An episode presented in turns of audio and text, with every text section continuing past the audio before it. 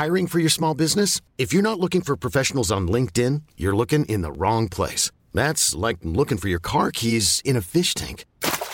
LinkedIn helps you hire professionals you can't find anywhere else, even those who aren't actively searching for a new job but might be open to the perfect role. In a given month, over 70% of LinkedIn users don't even visit other leading job sites. So start looking in the right place. With LinkedIn, you can hire professionals like a professional. Post your free job on linkedin.com slash achieve today. Ouvre grand tes oreilles. On t'emmène en Bolivie, où tu vas te faire engloutir par la jungle. Tu vas chasser et manger des perroquets. Tu vas descendre dans la mine de Potosi. Tu vas planer sur l'altiplano et bien d'autres choses encore. AR Magazine Voyageur. La bande son. Un aller-retour du papier à l'oreille. Des bonus, des rencontres, des reportages. Un regard libre sur le voyage.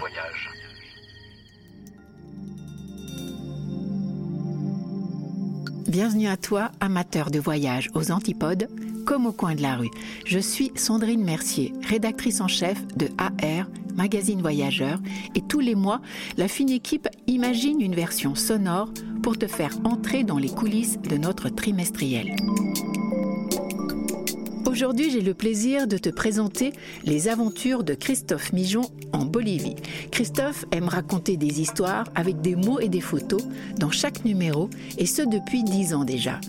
Notre infatigable grand reporter nous a confié son carnet de route après un voyage en Bolivie. Nous en avons extrait quelques passages pour les faire lire par un comédien. Des tropiques à l'altiplano, c'est parti pour 20 minutes de grande évasion. Les aventures de Christophe Mijon, journal de reportage en Bolivie, voix Fred Payen.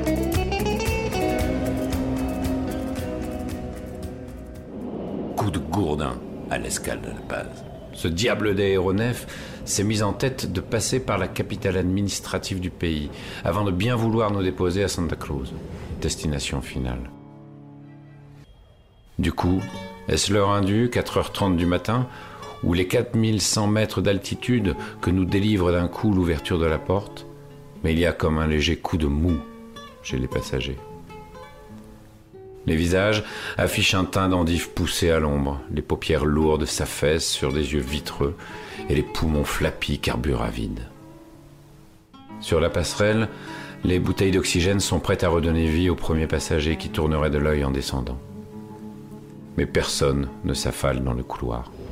Tant pis pour cette chronique qui, faute d'incidents croustillants, rebondit d'un dernier coup d'aile en direction de Santa Claus et de ses 400 mètres d'altitude. Vous écoutez Les aventures de Christophe Mijon, journal de reportage en Bolivie pour AR Magazine.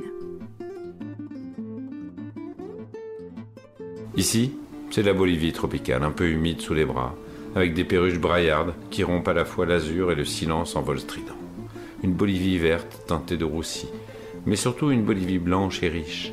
En tout cas, moins pauvre qu'ailleurs grâce aux grandes exploitations agricoles, à l'élevage, aux banques et aux gisements de gaz qui ont eu la bonne idée de se manifester dans le sud-est.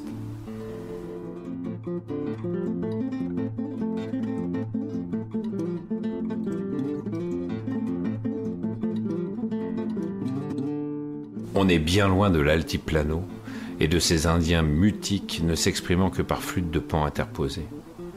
Découverte d'un pays schizophrène, coupé en deux avec d'un côté les cambas, ces blancs hispanophones de l'Oriente, de l'autre les colas, indiens couleur de désertantec, parlant l'une des 36 autres langues indigènes, longtemps spoliés, toujours humiliés.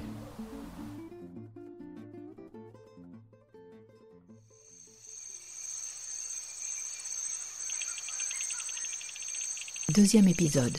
De Samapaita au refuge des volcans, où la forêt engloutit notre reporter. À l'ouest, toujours un peu plus à l'ouest. Cette fois-ci du côté du parc national Amboro, dans les Yongas, ces vallées de transition entre 2000 et 2500 mètres, où viennent mourir les Andes, ravins crépus de broussailles et de forêts revêches, qui partent à leur tour se dissoudre dans la plaine avant le grand engloutissement amazonien. Notre guide, Jem, est à l'avant de notre petite colonne, armé d'une machette prête à tailler menu le moindre pissenlit qui aurait l'inconscience de se jeter sur lui. Nous n'en sommes pas moins dans une jungle. Une jongle, comme on disait naguère, pour impressionner davantage son auditoire. Épaisse à souhait avec des arbres moussus parés de barbichettes de lichen et un couvert de fougères qu'on ne trouverait pas chez Truffaut, même en y mettant le prix. Cela s'appelle le Bosques de los Helechos Gigantes, la forêt des fougères géantes. Un nom qui fait peur et qui pourrait bien être le titre d'un film d'horreur des années 50, avec tyrannosaure en caoutchouc et héroïne blonde à bonnet de dés, sachant pousser des cris stridents.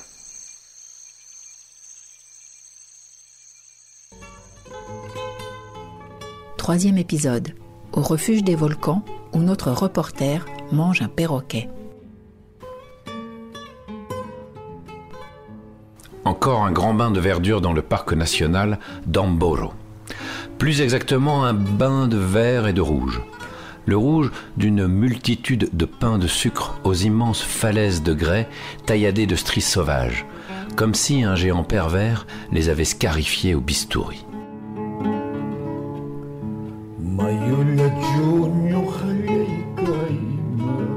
Beau milieu, une pelouse vaste comme un green de golf, assortie d'un gazon qui semble avoir été taillé au ciseau par un retraité du Sussex, vous fait regretter de ne pas avoir pris les clubs et les putters c'est le Refugio Los Volcanes, que je traduirai pour le lecteur qui parle espagnol comme une vache hollandaise par le refuge des volcans, à la fois lodge des plus sympathiques et parc naturel privé.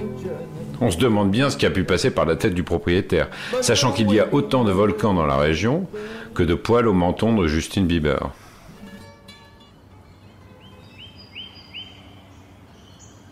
Quant au refuge, il concerne surtout les oiseaux qui trouvent dans ces montagnes coiffées de forêts un terrain de jeu à leur mesure.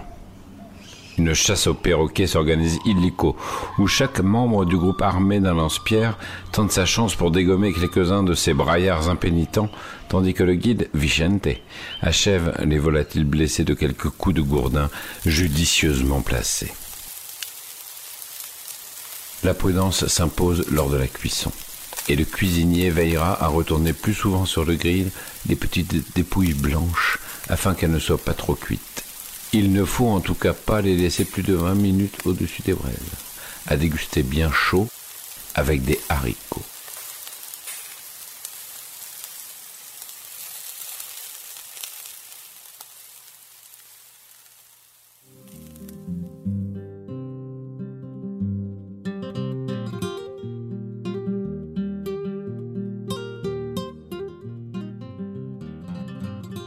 Quatrième épisode. Potosi, où la mine engloutit notre reporter. Impossible de venir à Potosi sans payer tribut au Cerro Rico, la monstrueuse colline au teint rougeau qui écrase la ville de toute sa masse. Après tout, nous autres Européens lui devons bien ça. Des historiens comme Fernand Brodel assurent que les 30 000 tonnes d'argent qu'on lui a soutirées au cours des siècles ont non seulement fait la gloire de l'empire de Charles Quint, mais ont été également à l'origine du capitalisme en Europe. Rien de moins. Aujourd'hui, la statue du mineur révolutionnaire, un fusil dans la main gauche et la droite posée sur son fidèle marteau-piqueur, nous rappelle la nationalisation des mines en 1952. Avec la chute des cours, l'État a depuis lâché les mineurs qui sont désormais organisés en coopérative. Ils sont 5000 en ce moment à tenter leur chance dans le ventre de la montagne.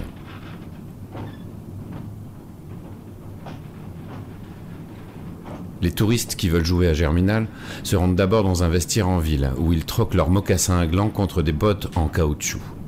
Un bleu de travail complète la panoplie. On s'engouffre dans le boyau. Les cristaux d'amiante sur les parois font tantôt comme un duvet blanchâtre, tantôt comme un pop-corn qui aurait sauté de la poêle au plafond et y serait resté collé. L'air est chargé de remugles, de soufre et de cordite. Tandis que la poussière tourbillonne dans le faisceau des lampes, on imagine son cheminement par les trous de nez, le larynx, les bronches, les bronchioles, et s'installer là, tranquillement, au chaud, en attendant la tumeur. Ramiro, 22 ans. Il en paraît 10 de plus. Travaille là depuis l'âge de 14 ans.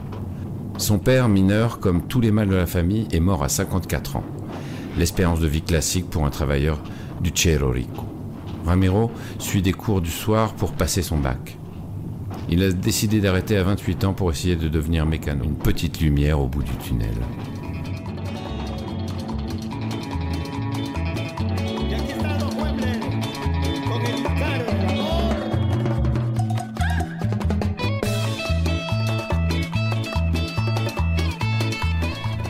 Vous écoutez Les aventures de Christophe Mijon, journal de reportage en Bolivie pour AR Magazine.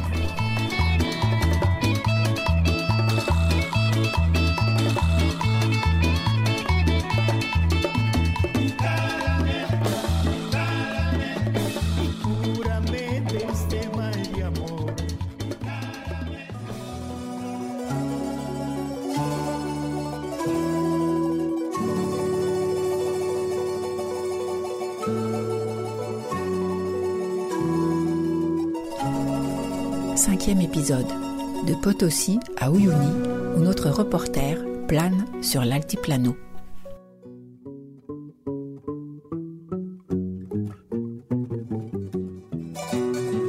Enfin, les hauts plateaux. L'altiplano a étendu sa grande peau au soleil, piquetée d'une herbe fanée et éparse qui est à la terre fatiguée ce que les cheveux blancs sont à l'homme. Des panneaux à fond jaune annoncent l'entrée en scène d'un nouveau personnage qui devrait nous tenir compagnie un moment. Le lama, au cou mobile comme celui d'une chouette.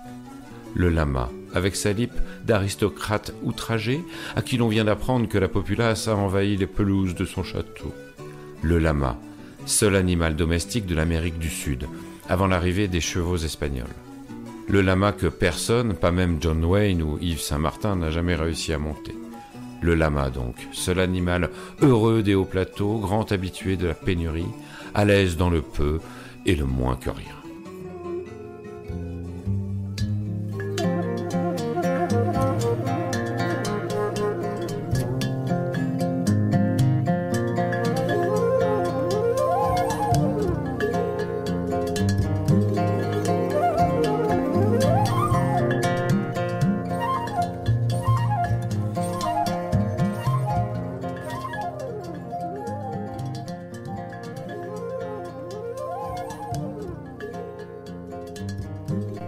Sixième épisode. Marina Colorada, où notre reporter perd son sang-froid.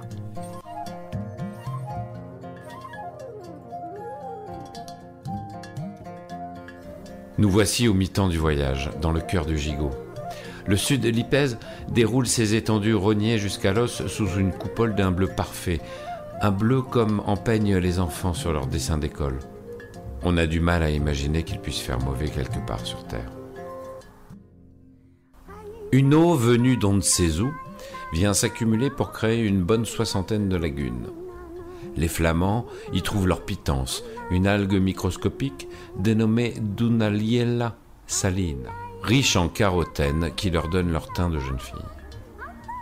Des escadrilles entières arpentent à grandes enjambées la Laguna Colorada, qui ce matin, en l'absence de vent, affiche encore un temps un peu palichon.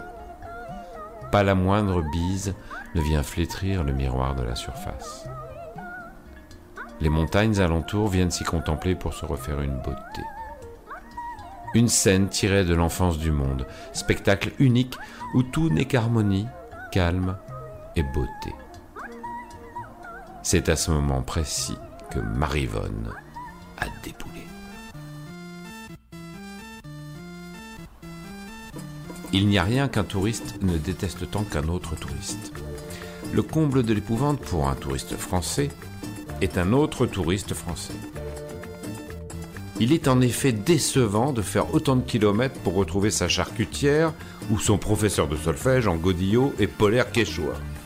Après une demi-heure d'approche prudente et organisée, alors même que nous allions toucher à la béatitude suprême en approchant au plus près les paisibles flamands, un commando d'énergumènes surgit d'un 4x4 et file vers le rivage emmené au pas de course par une harpie permanentée, brandissant son canon bas de gamme comme si elle montait à l'assaut d'une batterie allemande sur la plage d'Omaha Beach.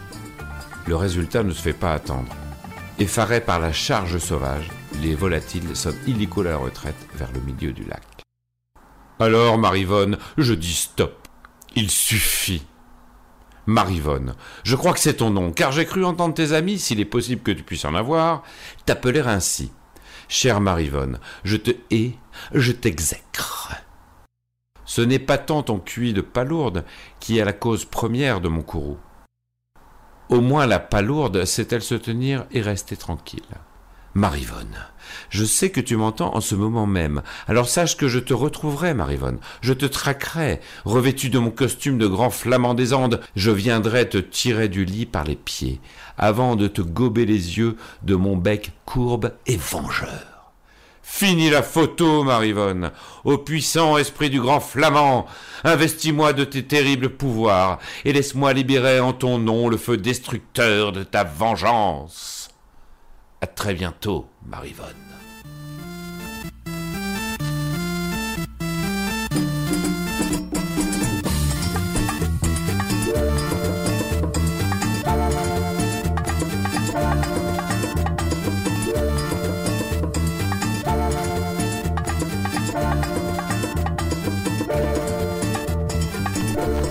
Septième épisode. Salar d'Oyuni, où notre reporter disserte sur la mort.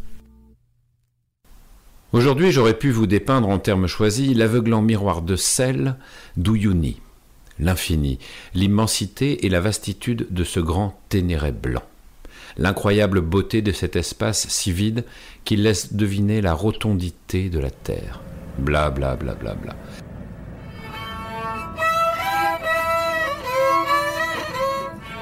Mais je préfère laisser le terrain aux rimailleurs de guides de voyage et autres poètes de brochures de Théo. Je vais plutôt vous parler de Maccabée.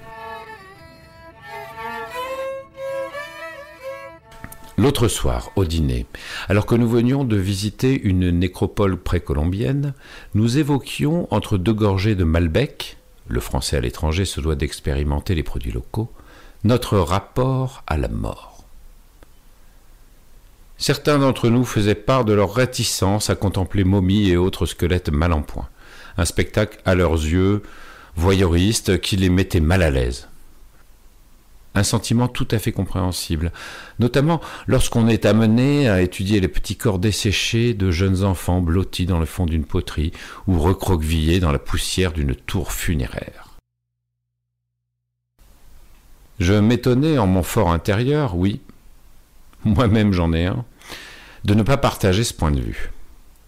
Il me semble que ces cadavres ont beaucoup à apprendre aux vivants.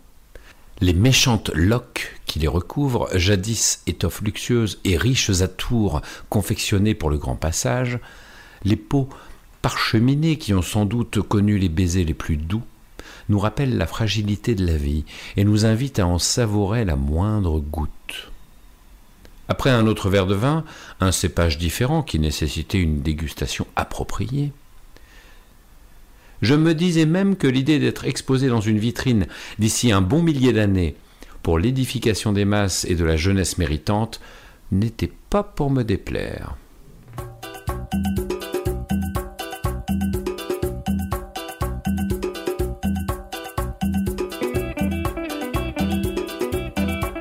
Huitième épisode. Lac Titicaca, où notre reporter se croit en Méditerranée. Ah, le lac Titicaca. Aucun nom n'a pu nous faire autant rigoler lorsque nous étions gamins. Pauvres innocents que nous étions. Il nous en fallait peu. Mais nous voici prêts à embarquer sur le plus haut lac navigable du monde. Une étendue d'eau perchée si haut, 3809 mètres d'altitude quand même, qu'on peut y souffrir à la fois du mal des montagnes et du mal de la mer. Première traversée depuis Tikina pour retrouver la presqu'île de Copacabana. Devant l'embarcadère, un petit monument guerrier exige une fois de plus la restitution du littoral kidnappé par le Chili. Bolivia reclama su salida al mar, nous explique la fresque. Avec ça, si les Chiliens ne rendent pas leur côte, c'est que ces ladrones ont un cœur de pierre. La surface s'habille d'un joli bleu aigue marine qui se paillette parfois de reflets argentés. Serait-ce le trésor de la rançon d'Atahualpa, le dernier Inca, que les Indiens avaient précipitamment jeté au fond du lac à l'annonce du garrotage de leur chef par Pizarro? Un petit air de Méditerranée se dégage des collines léchées par l'eau bleue, un genre de porquerolles où les pins auraient cédé la place aux eucalyptus. Une Méditerranée hypocrite et faux qui te fait oublier ses 4000 mètres d'altitude et t'attend au tournant dès qu'il te prend l'envie de trottiner sur le chemin.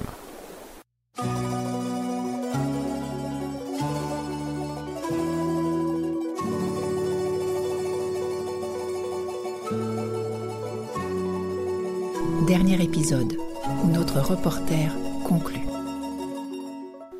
Un voyage en Bolivie serait-il complet sans un petit coup d'El Condor Passa à la flûte de Pan? Sans quelques rails de coke sniffés sur la croupe d'un lama, ou au moins une bonne boulette de feuilles de coca partagée avec Miss Bolivie? Hélas, nous n'avons rien fait de tout cela. Autant dire que ce voyage est passé à côté de l'essentiel. Si la Bolivie te tente, quelques informations pratiques. Attention à l'atterrissage, à La Paz, 4100 mètres. Le mal des montagnes peut te surprendre, avec la tête qui tourne et le cœur qui s'agite. Repose-toi le premier jour et bois du maté de coca. C'est bon pour ta santé. La meilleure période pour se rendre sur l'altiplano, au-dessus de 3000 mètres, est la saison sèche, qui s'étend, grosso modo, d'avril à novembre. Mais évite l'hiver austral. En juillet-août, il peut faire très froid. Pour les Français, pas besoin de visa. Alors, qu'est-ce que tu attends?